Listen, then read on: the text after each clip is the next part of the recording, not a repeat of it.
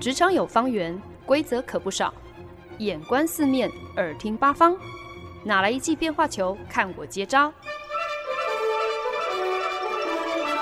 那些老外教我的事，和你 Easy Talk Easy Work。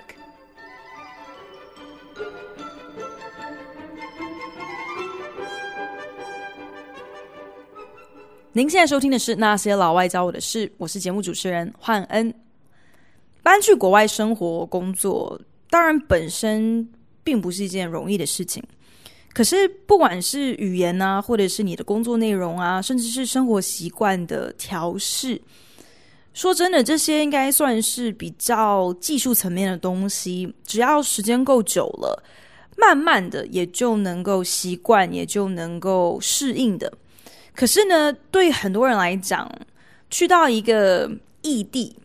最难克服的障碍，或是最难上手的一些呃挑战，往往都是文化上的隔阂。虽然。你如果呃严格上讲起来，文化上的隔阂确实也是可以靠着时间的堆叠，够多的时间之后，你自然会比较呃明白，或是自然比较会有多一些的理解。可是，一开始的时候，呃，想要弥平文化上的隔阂，往往会让人有一种好像没有任何的着力点，不知道要从何开始的一个感觉。毕竟，构成文化的元素包含了很多日积月累的共同生命经验，所以这并不是好像你去到一个地方住上个三年五年就能够轻易参悟的哟。所以呢，其实不管是在我念研究所的时候，或者是开始工作之后，身边都遇到很多呃不是在地美国人，他们始终会觉得自己很难跟老外同事有有太多的交集哦。其实，我觉得我们也是能够体会的，那个感觉有点像是，呃，你上班中午用餐时间，跟你的同事忽然之间兴致来了，想要大聊什么楚留香啊、包青天啊、花系列啊、四大天王啊，还有小虎队啊。哦，我觉得讲完这些例子，应该就会让听众朋友大概知道我的我是什么年代的人哦，就是在聊这些。呃，有一些些时代意义的话题的时候，忽然你们那个大学还没有毕业的实习生哦，想要凑热闹，不甘寂寞，想要乱入一场，结果竟然把吴奇隆错认成林志颖，就是这样的一个感觉哦。就是即使是同文同种，有一些鸿沟。代沟 好像还是很难以轻易的弥平哦，所以又更何况是当我们想要打入外国人的世界里呢？在我们的言谈当中，其实很常会出现所谓的 cultural reference，嗯，就是简单上来讲，文化上的一些梗或者是一些举例说明啦。呃，如果你没有生活在其中，就是没有在那一部电影，或是那个电视影集，或是那则新闻爆红的时候参与在其中，经历过这一切，其实是很难去理解或者是领悟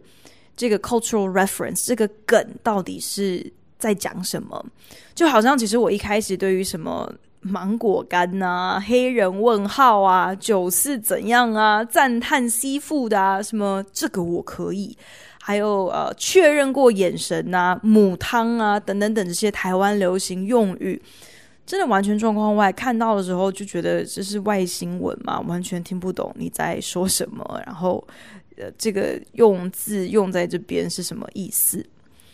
所以。我觉得平心而论哦，要去融入台湾的在地生活，去跟得上台湾的这些流行文化、流行用语，其实是相对困难的。即便是对于像我这种是台湾人，可是长期住在国外的人而言，那主要就是因为我觉得台湾常用的这些流行用语。比较多是从时事新闻演化而来的。那新闻报道完过去了就过去了。如果你今天错过了事发现场，即刻当下的话，好像就比较难去在按图索骥去明白说这些流行用语到底是如何引爆，然后又是怎么普及的。反观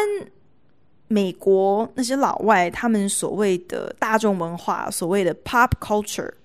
流行文化。其实基本上呢，都是围绕着影视译文在打转哦。所以今天其实你只要多花一点心思，可能去恶补几个老片啊，或者是电视影集啊，多少就能跟得上一些进度。至少你不需要还要去翻旧新闻啊，去了解一些你根本听都没有听过的政治人物，他最近又是怎样子呃出糗啊，等等等。本周在节目当中呢，要跟大家分享的单字是 catchphrase。catchphrase 意思呢，就是某一句可能因为太常使用，所以呢众所皆知的名言。电影中的经典名言可以被归类于此哦。除此之外呢，美国电视主持人很多时候他们也会去研发可能自己节目在一开始或者是尾声的一些招牌问候或者是结语，这同样也可以被称作是 catchphrase。甚至呢，我们也可以把它广义的解释成是一个口头禅，特别是当这是你独一无二的口头禅，比方说。像当年全民大闷锅，郭子乾他在模仿苏贞昌的时候，总是挂在嘴边的“冲冲冲冲冲冲”这三个字一说出口，其实就是有很高的人物识别度的。那 我我承认啦，这个识别度的高低呢，有的时候确实也是跟代沟有一些关系啦。所以呢，或许也是可以从。今天我在节目当中跟大家分享的一些 catchphrase，进而判断我到底有多大 年纪了。语言的学习呢，往往是融入在地生活啊、了解、学习、认识不同文化的一个工具还有手段哦。毕竟学习语言要比学习文化来得容易多了嘛，因为语言的范围比较能够被定义，可是文化。特别是像是流行大众文化这种不断与时俱进、不停的在演化的，根本就是一个有机体哦，更是难让人去掌握。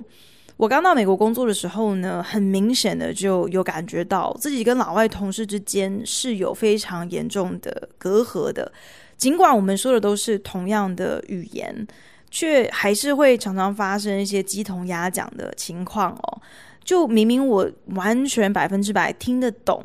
他们说出口的每一个字，可是完全不能够明白背后的意思。特别是中西部的美国人，不分男女，他们对于美式足球都是非常的热衷哦。所以，我们下班的时候如果有任何的闲聊话题，不是工作就是家庭。那两个都不是的话，肯定就是围绕在美式足球的最新赛况，特别是秋季到冬季季后赛如火如荼开打的时候，关系到超级杯的决赛名额的时候，啊、同事之间更是三句话不离橄榄球。那某次呢，我听到同事在聊天的时候，突然冒出了一句，我当时真的是从来没有听过的话。同事说：“啊，He gave me the Heisman。”他讲了这句话之后，我其实是满头问号。可是当下当然还是就是笑一笑啊，点点头啊，糊弄带过。可是其实我始终没有听懂这句话到底是什么意思。Heisman 是谁啊？给我一个 Heisman，这这又是什么意思？后来说真的，真的也不知道隔了多久，又是怎么样子一个误打误撞之后才发现。原来哦，美国的大学橄榄球联盟有一个专门颁给最优秀球员的奖杯，就叫做 The Heisman Trophy。那 Heisman 呢，其实是一位美国很知名的橄榄球教练，他的名字这个奖杯等于是有点是向他致敬，以他命名啦。可是最有趣的是，这个奖杯的设计是一个左手抱着橄榄球，然后右手。笔直伸出来，要阻挡对手的一个球员铜像。那因为这个球员的动作，就延伸出了一个英文谚语，就是 “give you the Heisman”。“give you the Heisman” 的意思就是有人对你做了一个跟这个铜像一模一样的动作。延伸的意思就是你被别人拒绝了，你被别人阻挡了。像这个球员把右手这样伸出来，在你的面前拒绝了你，阻挡了你的意思是一样的。这个谚语呢，虽然不是一个 catchphrase 哦，可是我觉得足以说明流行文化当中会出现的一些用语背后的原因。如果今天你不是在当地土生土长的话，真的恐怕是很难去明白的。可是如果你光是看几部电影、几个电视影集，就能够学会几个美国很红、很流行的 catchphrase，去更贴近国外的一些呃异国文化的话，那真的是何乐而不为？年底即将上档的众多好莱坞大片当中，或许呢最受瞩目的，就非要提到《星际大战：最终篇：天行者的崛起》了。就算今天你不是星际迷，你也不得不承认，《星际大战》系列的九部电影影响了至少三个世代的电影观众。在美国的大众文化当中呢，《星际大战》这个系列占据了一个不容忽视的地位，也因此呢，《Star Wars》给了我们非常多脍炙人口的 catchphrase。The Force will be with you always. May the force be with you，这可以说是《星际大战》中最为经典的一句名言哦。第一次出现的时候是在一九七七年，第一部《星际大战》影片。可是呢，其实按照顺序来说，却是整个系列当中第四集的《星际大战：A New Hope》新希望这部片里面，绝地武士 Obi-Wan 对他的年轻弟子 Luke Skywalker 说的一句祝福的话：“愿原力与你同在。” May the force be with you 这句话之后呢，贯穿在《星际大战》系列电影当中的每一部影片，甚至因为 May the force be with you 听起来很像是 May the Fourth 五月四号。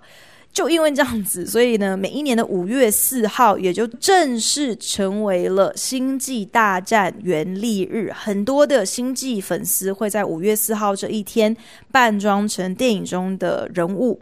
May the force be with you 这句 catchphrase 深植在美国文化当中，甚至呢，连政治人物都不忘想要沾上一点边。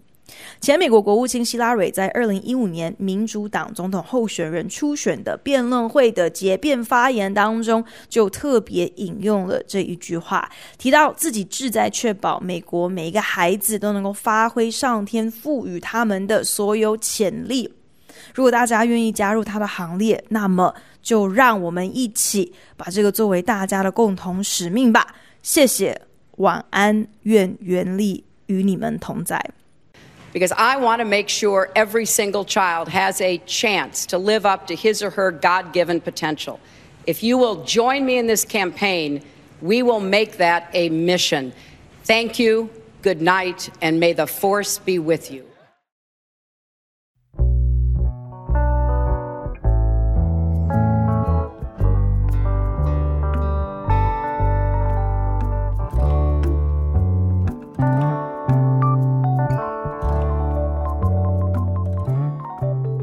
您现在收听的是《那些老外教我的事》，我是节目主持人焕恩。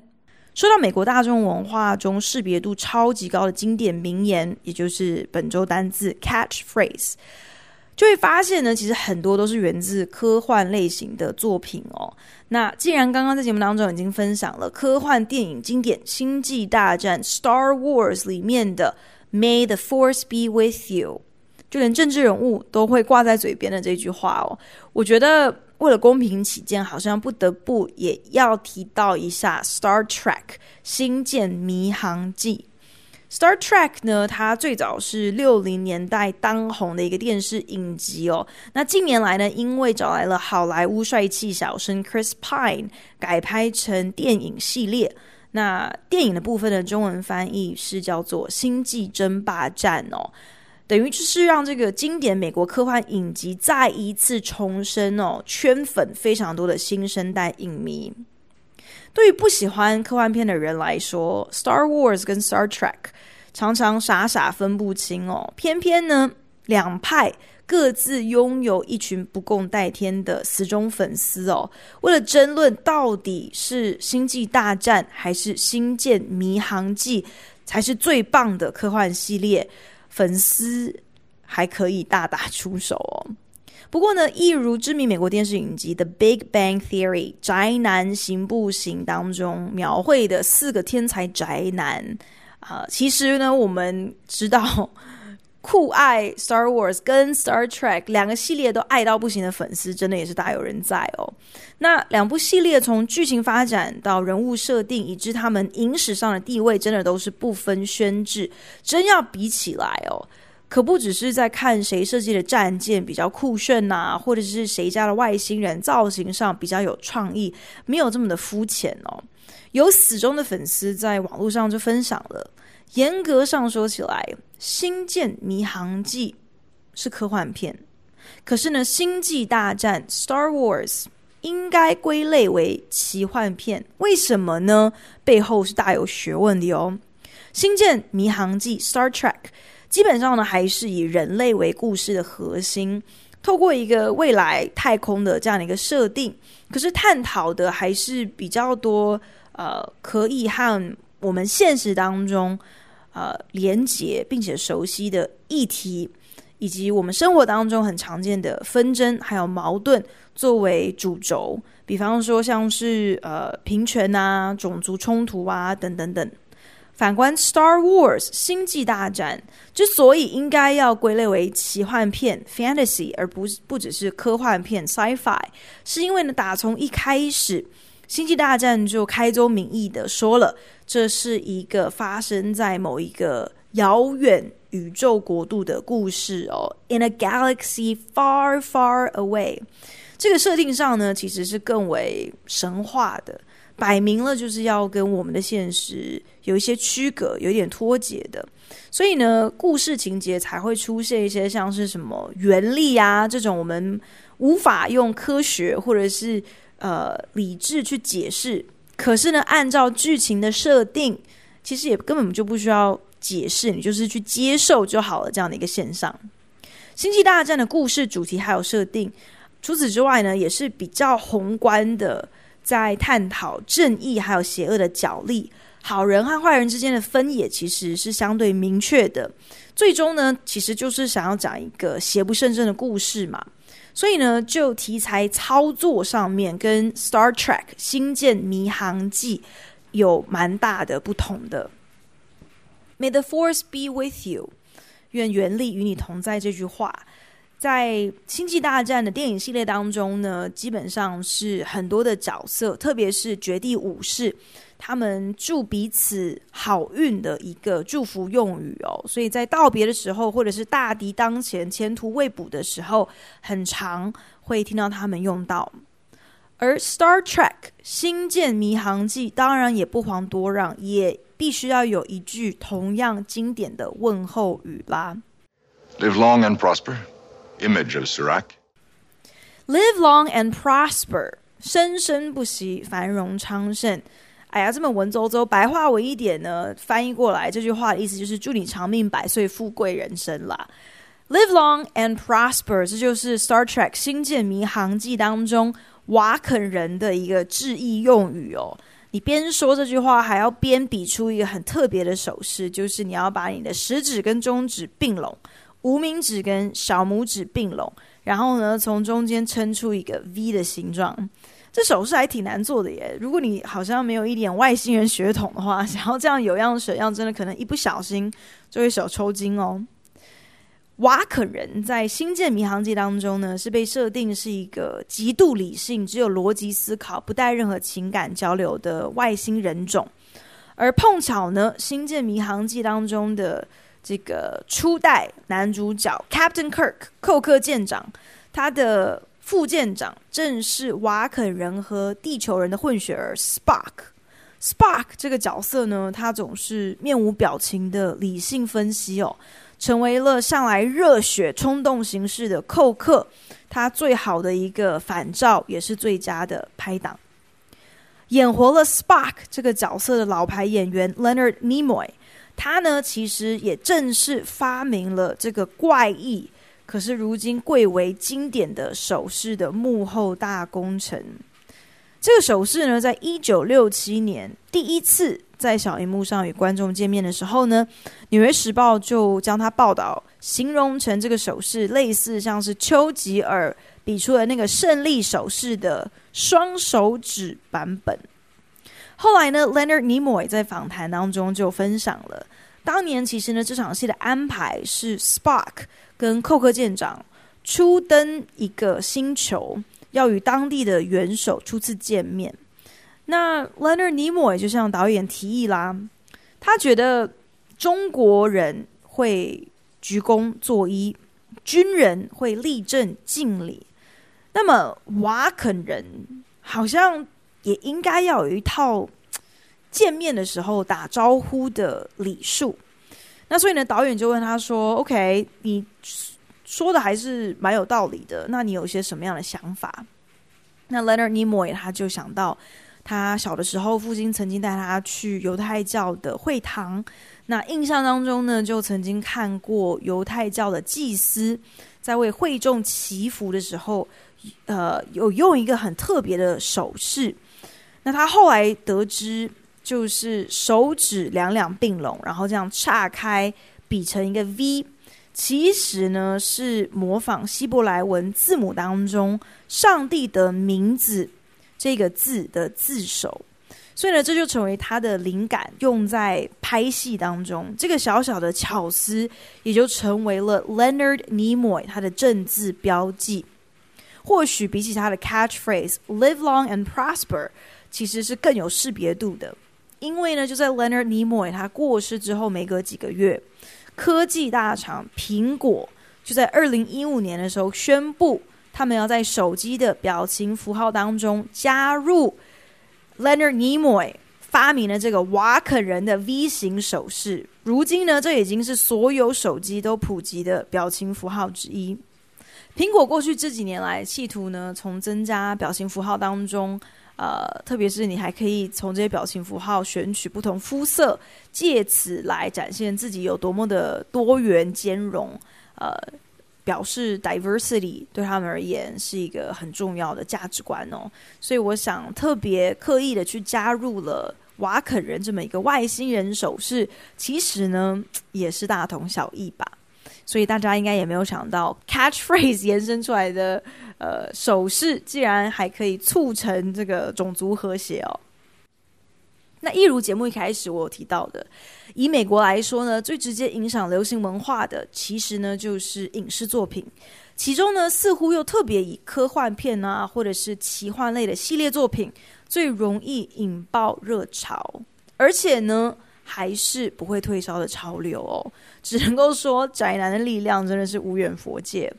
因为除了《星际大战》跟《星舰迷航记》之外，另外一个也带给我们非常多经典 catchphrase 的 IP 大作，我们就一定要讲到《魔戒》。《魔戒》三部曲改编自同名小说《The Lord of the Rings》哦，其实是在什么《权力游戏》《冰与火之歌》之前稳坐奇幻长篇小说龙头宝座的文学作品。作者 J.R.R. Tolkien。他呢是英国非常有名的语言学家哦，非常讲究语文当中发音跟书写的美感，所以呢，他甚至在自己的著作里面替角色们创造了全新语言，像是他在《Lord of the Rings》创造出来的精灵语，就是在发音上是以拉丁文为底，另外融入了英语、芬兰语、希腊语，还有威尔斯语。的一个杰作，《魔戒》三部曲的文学地位不只在于 J.R. Tolkien，他等于是靠了这个作品哦，之手复苏了奇幻文学，更是因为他在故事当中所探讨的主题复杂而深刻，包括像是友谊呀、啊、权力的诱惑、抵挡试探的力量、饶恕、死亡，还有永生等等等这些探讨。除此之外呢，我觉得也非常值得一提的，就是因为 J.R.R. Tolkien 他自己是一个虔诚的基督徒，所以呢，在他的呃魔界人物设定当中，其实穿插了很多关于基督的隐喻，尤其呢是以灰袍甘道夫这个巫师角色，他的牺牲还有他的死而复活最为明显。为了助伙伴可以顺利脱险，继续完成摧毁魔戒的任务，甘道夫勇敢的在石桥上拦阻了追击他们一行人等的炎魔怪物。他举起了拐杖，将石桥摧毁之前，说出了整个系列电影当中最经典的名言，那就是。You shall not pass! You shall not pass! 你不能通过。甘道夫大吼一声，摧毁了石桥之后，眼见炎魔坠入黑暗当中，大家才要松了一口气。谁知道下一秒，炎魔怪物手中的长鞭却勾住了甘道夫的衣角。甘道夫在坠落深渊之前，抓住了悬崖边，用最后一口气看着远远的伙伴们说：“Five fools，快走啊，蠢材们！”下一刻就被拖入黑暗当中。观众和男主角佛罗多一样哦，应该在这一刻都觉得甘道夫去领便当了。可是呢，在甘道夫与炎魔怪物一同坠落深渊之后，其实呢，他仍然继续和这个怪物搏斗，用尽最后气数，终于将对方打败。可是甘道夫虽然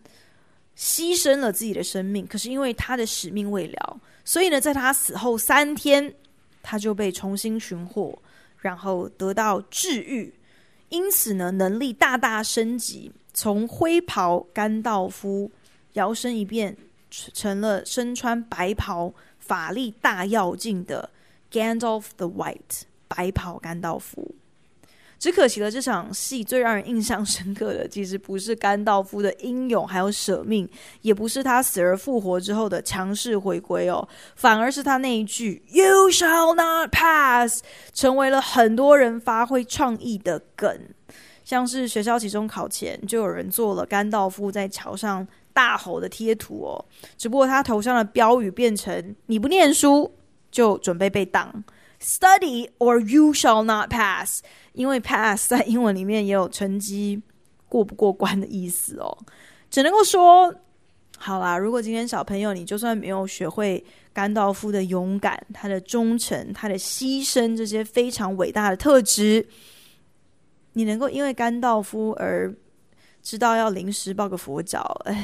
嗯，也好啦，也也不算是一件坏事。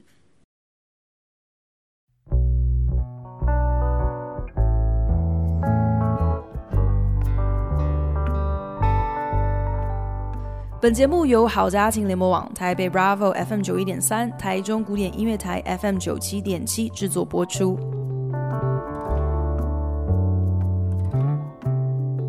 今天在节目当中跟大家分享几个知名电视电影出现的 catchphrase，那些成为了流行文化当中具有高识别度、高象征性、很长被引用的名言。其实说起来也是蛮不可思议的，那些出现在科幻影片或者是奇幻电影当中的台词，到底是如何可以跟我们如此正常、如此一般的日常生活无缝接轨啊？我觉得只能够说，如果今天你的电影够红，你的台词够威，观众够爱你的话，那么他们就会发挥出超乎想象的创意，把他们喜欢的梗融入到自己的日常用语当中。不过呢，我想电影当中的经典台词作为 catchphrase 之所以有趣哦，其实呢是因为短短的一句话，它背后。蕴含了很丰富的情境还有背景哦。真正厉害的 catchphrase，它本身其实就很像是某种符码，像是暗号一样。简单几个字，其实浓缩了很多关于一个角色的设定，一个复杂剧情的发展。一句话当中所承载的讯息，往往要比表面所看到的更加复杂有深意。What I do is, uh, I look a woman up and down, and I say. Hey, how you doing? 我们刚刚听到这段影片呢，是知名电视影集《Friends》六人行里面，Rachel 她苦恼不知道要如何主动邀约喜欢的男生的时候，花心大萝卜 Joey 就很热心的来分享他的把妹看家本领，就是呢从头到脚的打量一个女孩之后，然后痞痞的说：“Hey，how you doing？”